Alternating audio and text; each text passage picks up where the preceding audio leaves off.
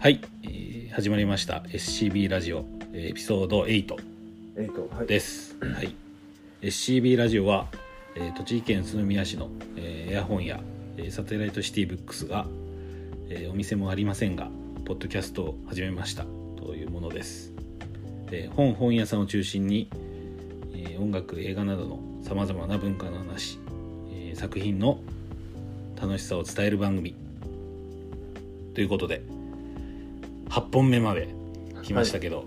えっ、とエピソード7では、えー好きなサッカー好きな作品みたいなところで。あ小野です。ってといらない。あそうですね。言うの忘れちゃいました、う んはい。小野です、はいよろし中田です。よろしくお願いします。よろしくお願いします。はい、えっ、とエピソード7では、はい。えっ、と好きな作品ということではい前回ね。前回前回。えー話してきましたけどちょっと時間がいっぱいになっちゃったんで、え2回に分けて、はい。えーお話をしていきたいなと思いますが後編。後編です。はい。はい、えーじゃあ、えー早速ちょっとお話ししていきたいと思うんですが、はい。えーとまあ、好きな作家というかね最近もう本当に半年1年ぐらい前に読んで、えー面白かったということで、えー私が、えー好きな作家はスーザン・ソンタグさんという、えーことで、えーこの方は、えーとアメリカの作家でエッセイストであり、えー知識人とかね運動家でもあるという方なんですけど、まあ、どっちかっていうとちょっと、えー純粋な小説家というよりは、えー批評家みたいな立ち位置の方なんですかね。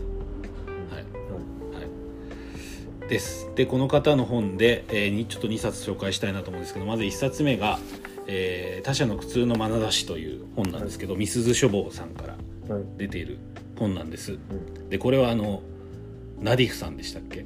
はい。あうんと渋谷の。渋谷の。はい。あれ？ナディフさんで買ったのかな？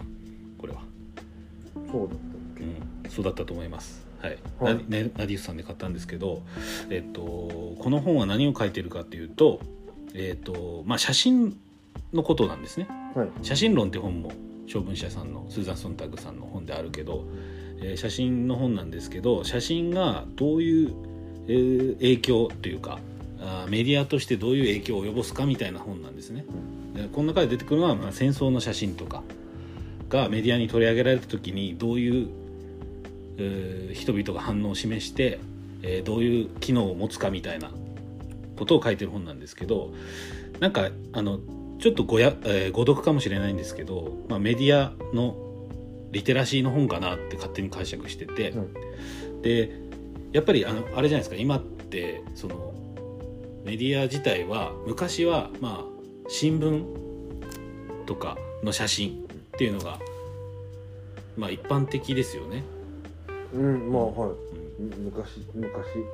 何十年も前ってこ何十年も。本当に1900年代前半とかと新聞の写真のきっと最も速報でしょうね。速報だしそこが与えるイメージっていうのをその人々が感じ取ってたっていう時代があったと思うんですけど今は本当に、えーテレビとかね、えーインターネットあって、ソーシャルネットワークということで多分インターネットからまたソーシャルネットワークでも一段階上に行ってると思うんですけどまあ進化してるんですけど、まあ、この本で書いてるのもその写真のメッセージっていうのはあのやっぱり表現者っていうかその撮影者うん。であったりそれをこう転載する人っていうんですか、のやっぱバイアスがかかってると。ああで、まあ、目的があってルフされる可能性もすごくあるからあのちゃんとそこも見ないと危ないよっていう本なんです。はい。はい、すごい簡単に言ってますよ。うん。はい、ギュッて言ってますけど、はい、でやっぱりあのテクノテクノロジーがね進んで新聞の時代であっても やっぱり今ソーシャルネットワークの時代であってもやっぱり人間の感じ方とかそのまあちょっと言葉悪いけど欺くというか使い方っていうのは、まあ、テレビの時代になってもソーシャルの時代になってもあるんだなと。すごくちょっと悲観的にはい。見てしまった本なんですけど、はい。あなるほどなということで、えー読みました、はい、っていう感想なんですけど、はい。特に、まあね新聞にせよ SN んツイツイッターでも何でうも、ん。インスタでも何でも。まあ、ななんバイアスというかそうでしょうね。うん。どう解釈してどう乗っけるかっていうのはついてもあるんでね、そうなんですよ。うん。でそれがもう本当に最初の1900年代から、まあね、2020年の今になっても続いてるよっていう本で、うん。別に何の解決策とかも別に明示してる本じゃないんですけど、えーすごくなんか現代的な部分でも読ませてもらったなっていうことで、えー面白かった本です。うんはい。っていうことです。はい。はい、一冊目が、えーえーとスーザン・ソンタグさんの「えー他者の苦痛の眼差し」すえー、とミス書房さんです、とい。とです。はい、で2冊目があ2冊目じゃないねあいいか。二冊目いいかな。はい、はい。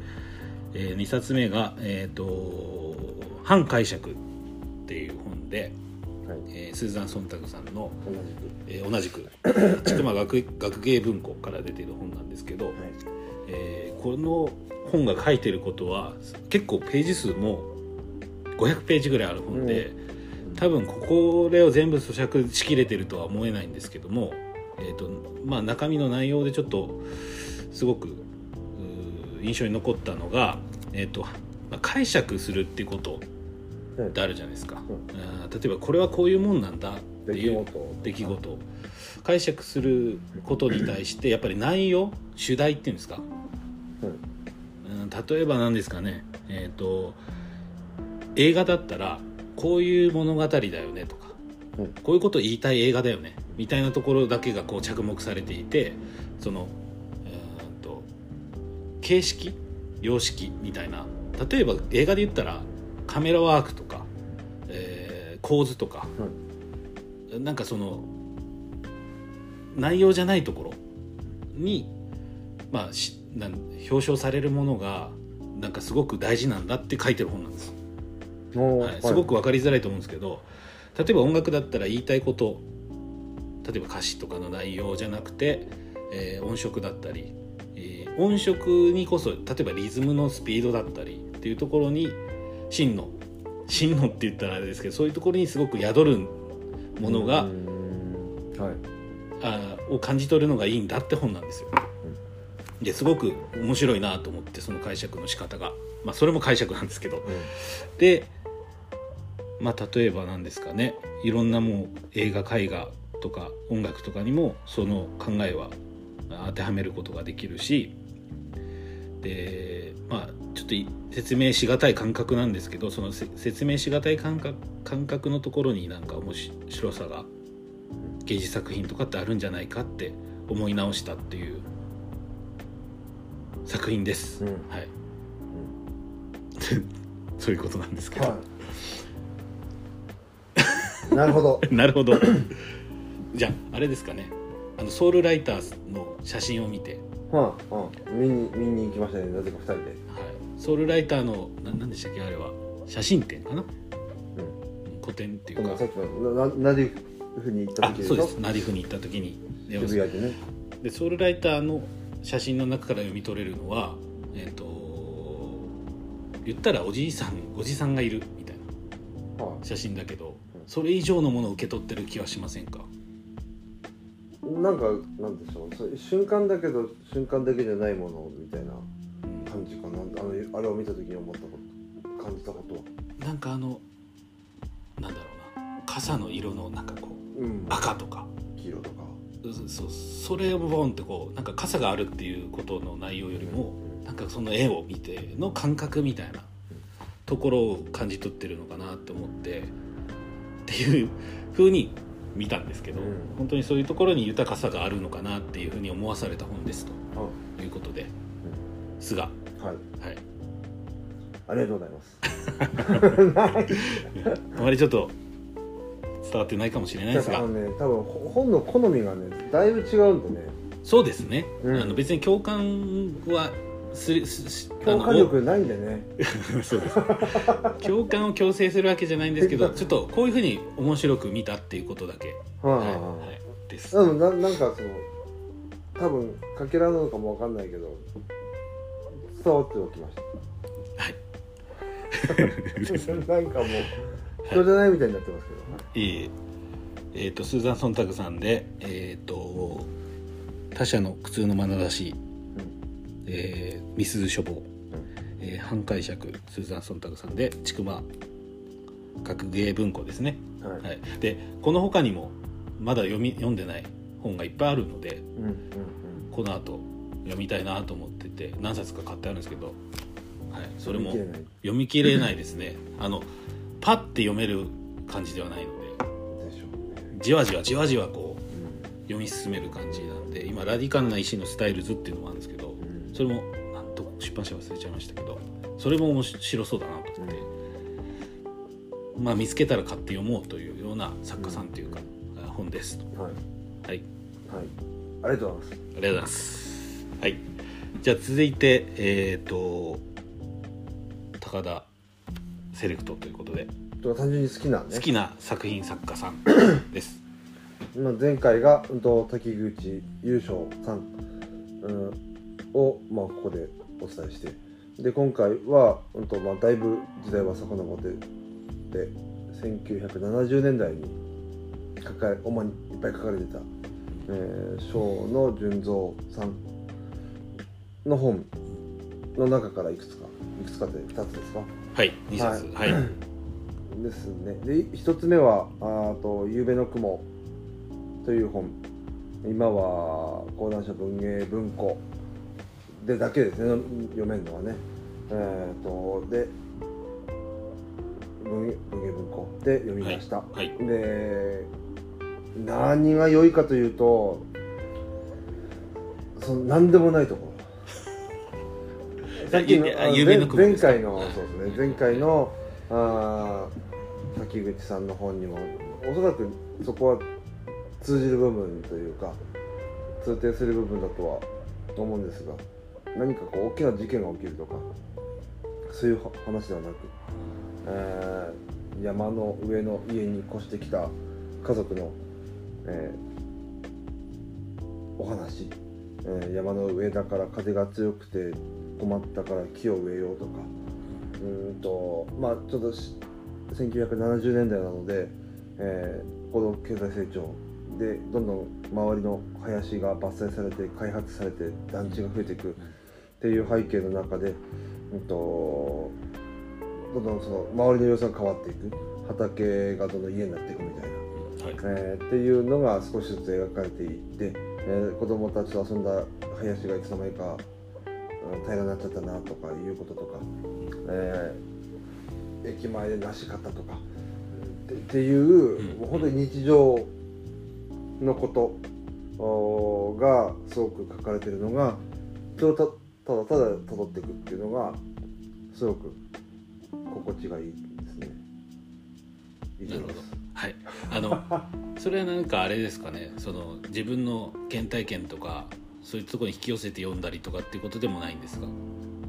きっとあの本読むって全て何かに引き寄せながら読んでると思うんだけれどなんでしょう。なんか古き良きみたいなところに落とし込んじゃうのもそれだけじゃないよなって気がするんですよね、はい。古き良き日本が描かれてますっていう解説は多分とてもしやすい解説ではあると思うんだけど確かにそうなんだけれどあの何かの解説であの妙にこうすごくあそういうところが自分は好きだったのかっていう解釈それこそ解釈を与えてもらったのはあの日常が淡々とっていうか書かれててその要素はとてもあったあったかくてあの楽しいんだけれど逆にそれを書くことでその時間はもう二度と帰ってこないみたいな、うんうん、ところを実は書こうとしてるみたいな、うん、温かその日常をととつとつと変えていくことが切なさを表現してるみたいなこ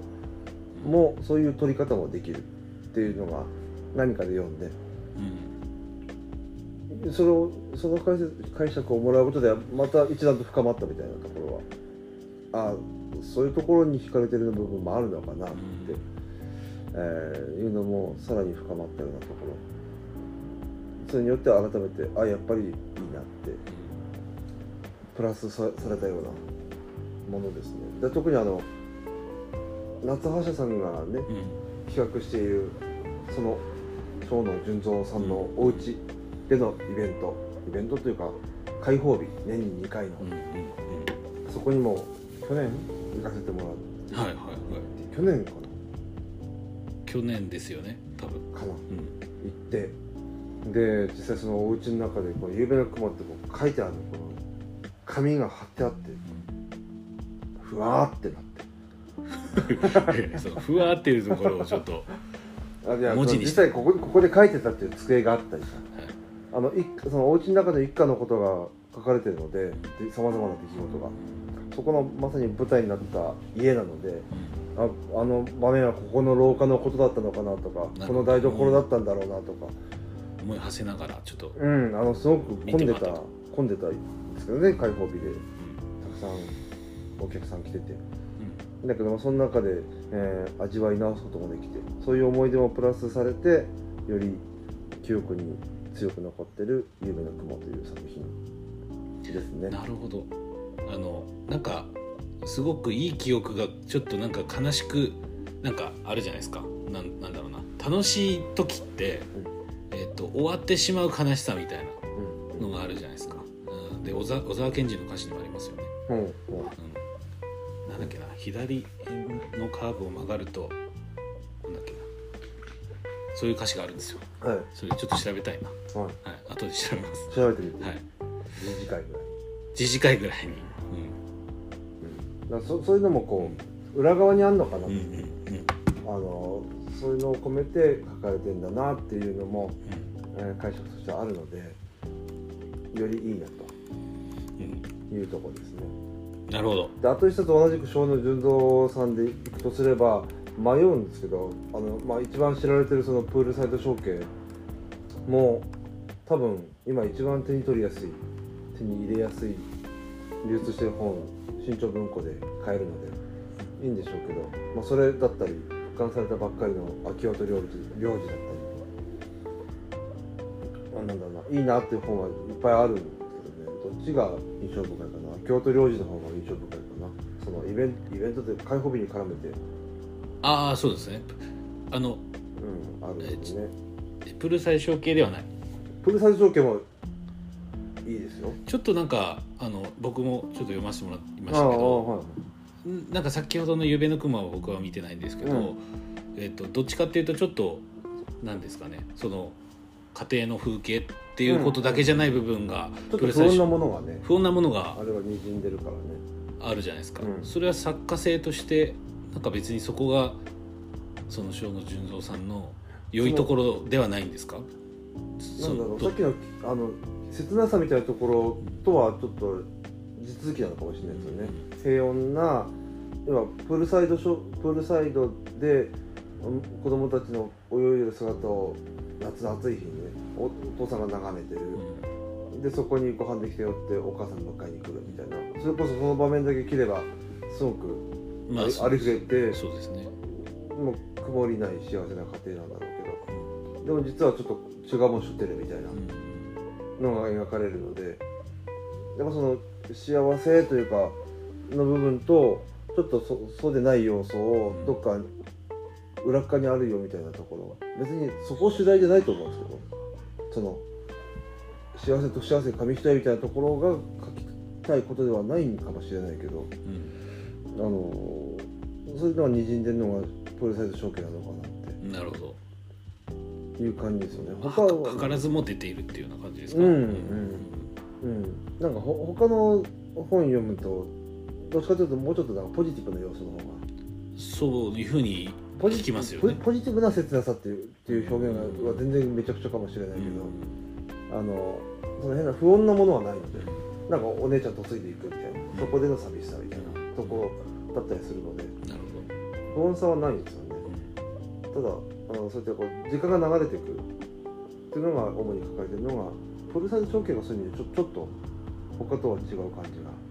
うん。そあそうなんですかね。もう、うん、そのゆうべの雲だったり他の京都領事みたいなところ、うん。もう本当になんか名前登場人物少し少し違ってたりするけど大体同じ光景なので、うん。同じ家で同じ家族でだんだん子供たちとかが大きくなっていったりあのその主人公のお父さんとお母さんが年老いていく姿なので。なんか、まあ、昭和の作家さんのあれなのかもしれないけど、結局、まあ、武田由子さんとかなんかわかんないけど実生活とさっきの日記の話もあったけど実生活とそのフィクションの小小説っていうのが結構地続きになってるというか、うん。その例えばなんだっけ「篠棘」とか、うん。えー、とあれは誰でしたっけ？島尾敏夫さんね。島尾敏夫さんの「篠棘」とかも全くまあいろんな派生していろんな本ありますけど、あれもだって半分フィクション半分ノンフィクションみたいな本じゃないですか。でやっぱりそういうなんかああるんですかね？その流れというか、極端に乖離しないものでうん、なんか小説とかにしていくってしていくっていうのはあるのかもしれないですね。だからそこへの何でしょう今から振り返ればそこへの同型でいいと思ってる部分もゼロとは言えないけれどえっ、とまた単に作品として素敵だなっていう単純にも面白いんだろうし切なさが実はあるっていうのを読み方してもさらに面白いんだろうし、えーまあ、ちょっと手に取りづらいかもしれないですね。流通あんましてないっていう意味では。うんとえ講談社。講談社文芸文庫庫だったり。もゆうべの雲。夢の雲だったりさ京都領事もそうだし。でプロレスと承継だけが新潮文庫で唯一動いてるけどきっとそれなりに大きい本屋さんじゃないと並ばないので。うん。ちょっと探してみないとってとこかもしれませんけど。ぜひもしね興味を持ったら自分以外の人も読んでみてほしいなと思うっていう本ですね。はい。本ですね。えー、と先ほどちょっとあのハッピーなところの切なさっていうところではい。小沢健二の歌詞をちょっと調べてみたんですけどほ、えー、と左へカーブを曲がると光る海が見えてくる。僕は思う。この瞬間は続くといつまでもっていう歌詞があるんですよ。でこれって実は続かないってことを言ってるんですよ。あでそれをわざと言葉にして言ってるっていうところで、あうん。なんかんすごいなっていう、うん。なんか小沢健二の話って全然本と関係ないですけどなんかすごい悲しみっていうかなんかうまく表現してるなっていう、うん。まあ、今その瞬間は幸せなんだろうけどね。そうその瞬間を思うことが実はそのそれがなくなってしまうんだっていうところの表現にもなってるっていう。まあ、寂しさっていうか、そういうところですか、うん、うん、そういうのもだからあるんだろうなと、この実像作品にも、なるほど。うん。っていうことで。うん。はい。そういった幸せと寂しさが隣り合ってるようなものも人生なんかなみたいな。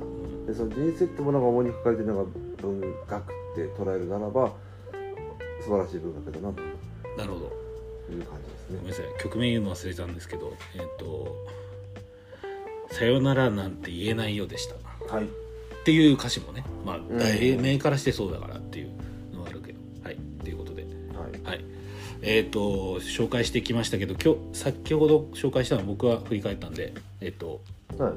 言言いましたかね。えっ、何をですか、と小野純三さんの本のあ今日題名とはい、今言ったやつは歌小野純三さんの「ゆうべの雲」はい。ゆうべの雲がだから講談社文芸文庫。はい。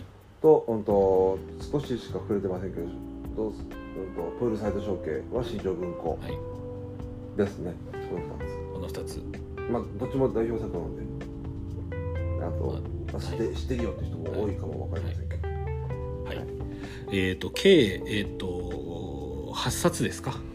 はい。あとエピソード7でお話しした、前回と今回で、はい、のが、えー、とありますけどもそれもちょっとツイッターとかに、はい。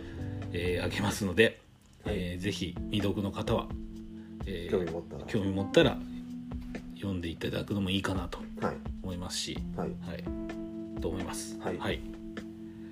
ということでエピソード8はい。話してきましたがえっ、と結構ね本のことを中心にお話ししてますが、えっと次回ちょっと新たな企画もねやっていきたいと思ってまして、はい。えっとエピソード9かな。はい。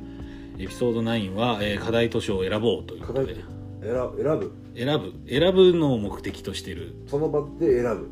はい、お互いが5冊ぐらいプレゼンするといううーん。企画です、はい。はい。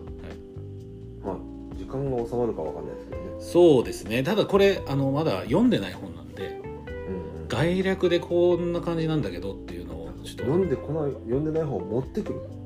えー、と持ってこれないので、えー、と概略だけちょっと持ち寄って持ち寄って、えーこんな本なんだけど、えーどうですかっていう。読んでみないと。はい。はい。で一冊に決めると。おおで一冊に決めたものを読んでいって、えーまたそれの感想の回を作るっていうおー企画ですので。1勝4敗か5敗かってことですね。えどういうことですか？分かんない、5ずつ進めて、うんうん。